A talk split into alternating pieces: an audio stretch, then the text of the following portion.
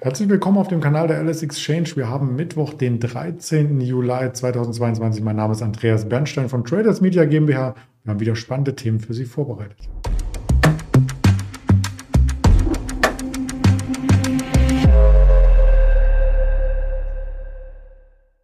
Wir schauen natürlich mit einem Händler zusammen auf den Markt, äh, diesmal wieder aus Düsseldorf. Und da habe ich den Mischa zu Gast. Hallo Mischa. Hallo Andreas und hallo an die Zuschauer.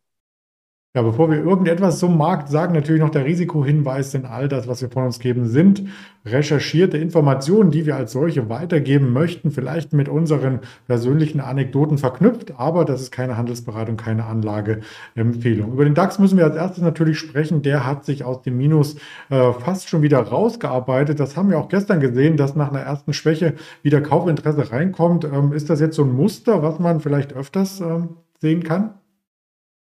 Ja, grundsätzlich äh, gilt natürlich festzuhalten, dass das Volumen sehr niedrig ist und gefühlt zumindest an den Orderbüchern gemessen noch niedriger als noch vor ein paar Wochen. Das heißt natürlich, jede auch noch so kleine Bewegung kann auch genauso schnell wieder in die andere Richtung drehen, einfach nur weil da ein relativ kleines Volumen den Markt nach oben oder unten drückt. Ob das jetzt immer so ein Muster haben wird, das äh, kann ich nicht sagen.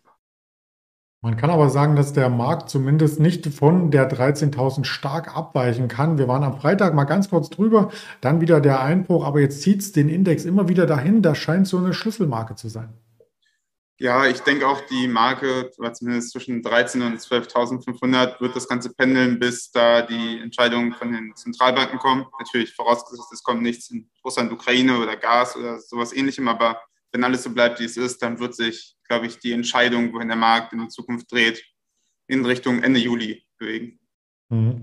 Ja, apropos Entscheidung und wichtige Marke. Wir hatten in den letzten Wochen immer wieder die Parität im Auge. Das muss man erstmal erläutern für jemanden, der nicht ganz so tief in der Materie steckt. Das besagte, dass äh, zwei Währungen, die ja ein Währungspaar bilden, im Verhältnis zueinander stehen, auf demselben Level notieren. Das macht die Umrechnung total einfach, um es mal positiv zu verpacken. Für ein Euro gab es ein Dollar gestern und damit war die Parität nach 20 Jahren wieder erreicht. Genau, also es war auch de facto das erste Mal Parität, wo der Euro richtig als Währung etabliert war, sage ich mal, also wo es das erste Mal geschehen ist, war noch ganz am Anfang, wo der Euro in den Kinderschuhen gesteckt hat. Und nachdem wir das schon vor ein, zwei Wochen beim Schweizer Franken gesehen haben, der tendenziell immer ein bisschen stärker war als der Dollar, äh, haben wir es jetzt auch im Währungspaar Euro-Dollar gesehen, dass da die Parität erreicht wurde. Genau. Äh, es ist natürlich schwierig zu sagen, wohin, äh, es in Zukunft geht. Aber aktuell spricht leider wenig für den Euro, wenn wir die Fundamentaldaten ansehen. Wir haben natürlich immer noch das Problem mit dem Gas. Das heißt damit auch extrem hohe Energiekosten, die wiederum transferieren sich in der Inflation, Lohnpreisspirale und so weiter und so fort. Ist natürlich kein gutes Parameter. Und zusätzlich kommt natürlich hinzu, dass die Zentralbanken in Europa deutlich, deutlich defensiver oder vorsichtiger vorgehen als die in Amerika, was die Zinsschritte angeht. Das heißt, der Euro als ja, sicherer Hafen wird auf jeden Fall eher gemieden als der Dollar. Das spielt natürlich für europäische Anleger insofern keine Rolle, wenn sie europäische Aktien haben. Aber wenn man international investiert ist, war das vielleicht ja auch ein kleiner Vorteil in den letzten Monaten, weil dann die amerikanischen Aktien entweder stärker gestiegen sind im Portfolio durch die Umrechnung oder gar nicht so stark abgegeben hatten. Ja, per se stimmt das. Also man muss natürlich als ähm, diversifizierte Anleger auch die Währung irgendwo mit äh, reinbeziehen. Natürlich spielt das bei größerem Volumen eine größere Rolle, aber wenn man jetzt bedenkt, dass der Euro noch bei 1,15 stand, also ein Euro hat 1,15 Dollar gegeben im Februar, was ja wirklich nicht so lange her ist und bei einem längeren Anlagehorizont kann das schon entscheidend sein, ob man dann die Aktie in Dollar oder in Euro gekauft hat. Also vielleicht sollte man sich im Kauf zum Beispiel amerikanischer Aktien überlegen, in welcher Währung möchte ich die Aktie haben. Ja, und das ist auch jederzeit möglich, wenn man über die LS Exchange zum Beispiel die Microsoft kauft, kauft man sie in Euro und wenn man sie in Amerika ordert, dann in Dollar. Ja, das wollten wir hier mit beleuchten und dann wieder zu Einzelaktien natürlich überleiten. Äh, zur Geresheimer, der Verpackungsspezialist, hat sehr gute Zahlen geliefert. Genau, das kann man sagen. Äh, ein wenig auch gefolgt äh, von der BASF, die ja auch verhältnismäßig gute Zahlen geliefert hat äh, kann auch die Gerresheimer punkten. Sie hat in diesem Quartal 1,34 Euro die Aktie verdient. Das sind einiges Cent mehr als noch letztes Jahr im gleichen Quartal. Und äh, das ist, wenn man denkt, dass die Aktie bei 58 steht und das Ganze hochrechnet, äh, ein solides KGV von ungefähr 8, 9, je nachdem, wie das Jahr eben endet. Also Saisonalitäten sind bei der Aktie ja auch nicht besonders relevant.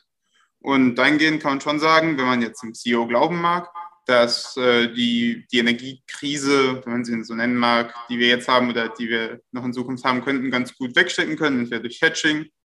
Also Hedging bedeutet, dass der Ausgleich zum Beispiel von höheren Preisen durch Kauf von entsprechenden äh, Produkten oder eben einfach durch ja, kluge, ja, kluges Management von den verschiedenen Bereichen, in die man äh, investiert. Und bei Gerolzheimer ist auch wichtig, die sind ja relativ stark in Medizinverpackung äh, zum Beispiel Glas für Spritzen und so weiter. Und man könnte äh, meinen, beziehungsweise der CEO äh, von Gerresheimer hat gemeint, dass diese Branche auf jeden Fall schützenswerter sei als andere, weil sie eben systemrelevant ist. Medizin ist nun mal ein systemrelevanter Aspekt. Das heißt, Gerresheimer geht optimistisch in die Zukunft.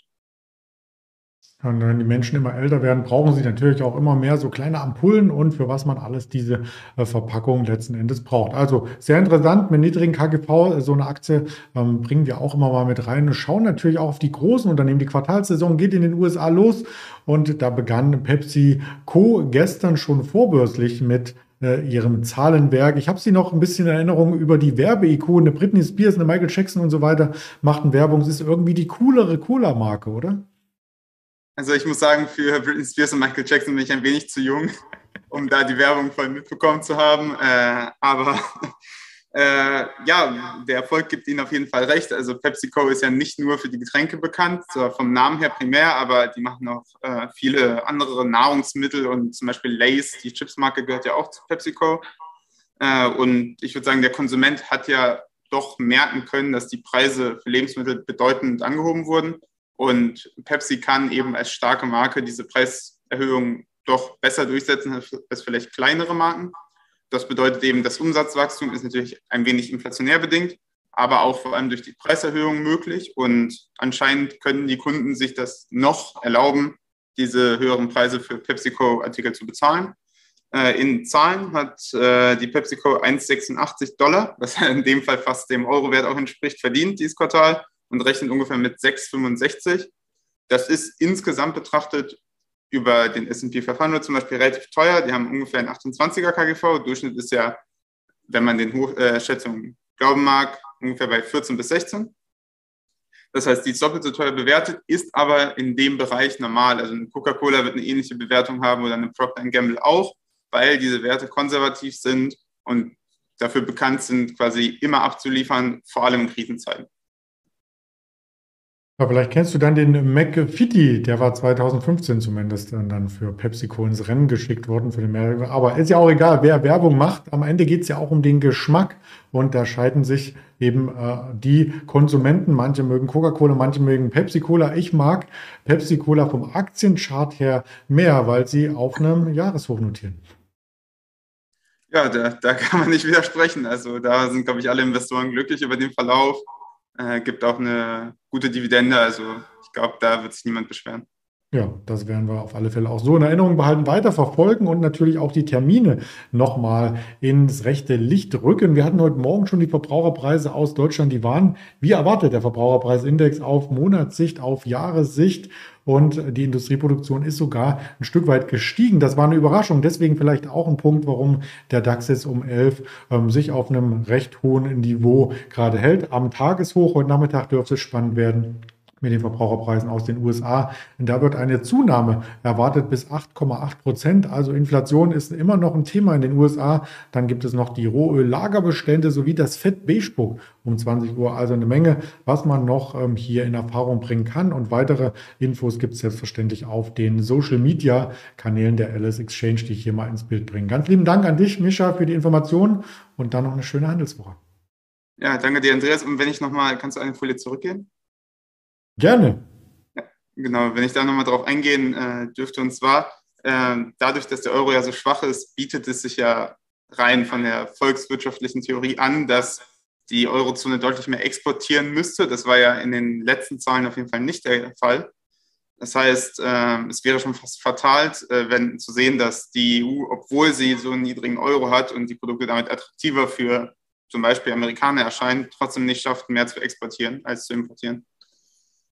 Das Fatale, wenn ich auch nochmal auf die Folie eingehen darf, ist aber, dass bei Deutschland die Exportzahlen sehr, sehr schwach waren und äh, wir eher als Importnation jetzt aufholen.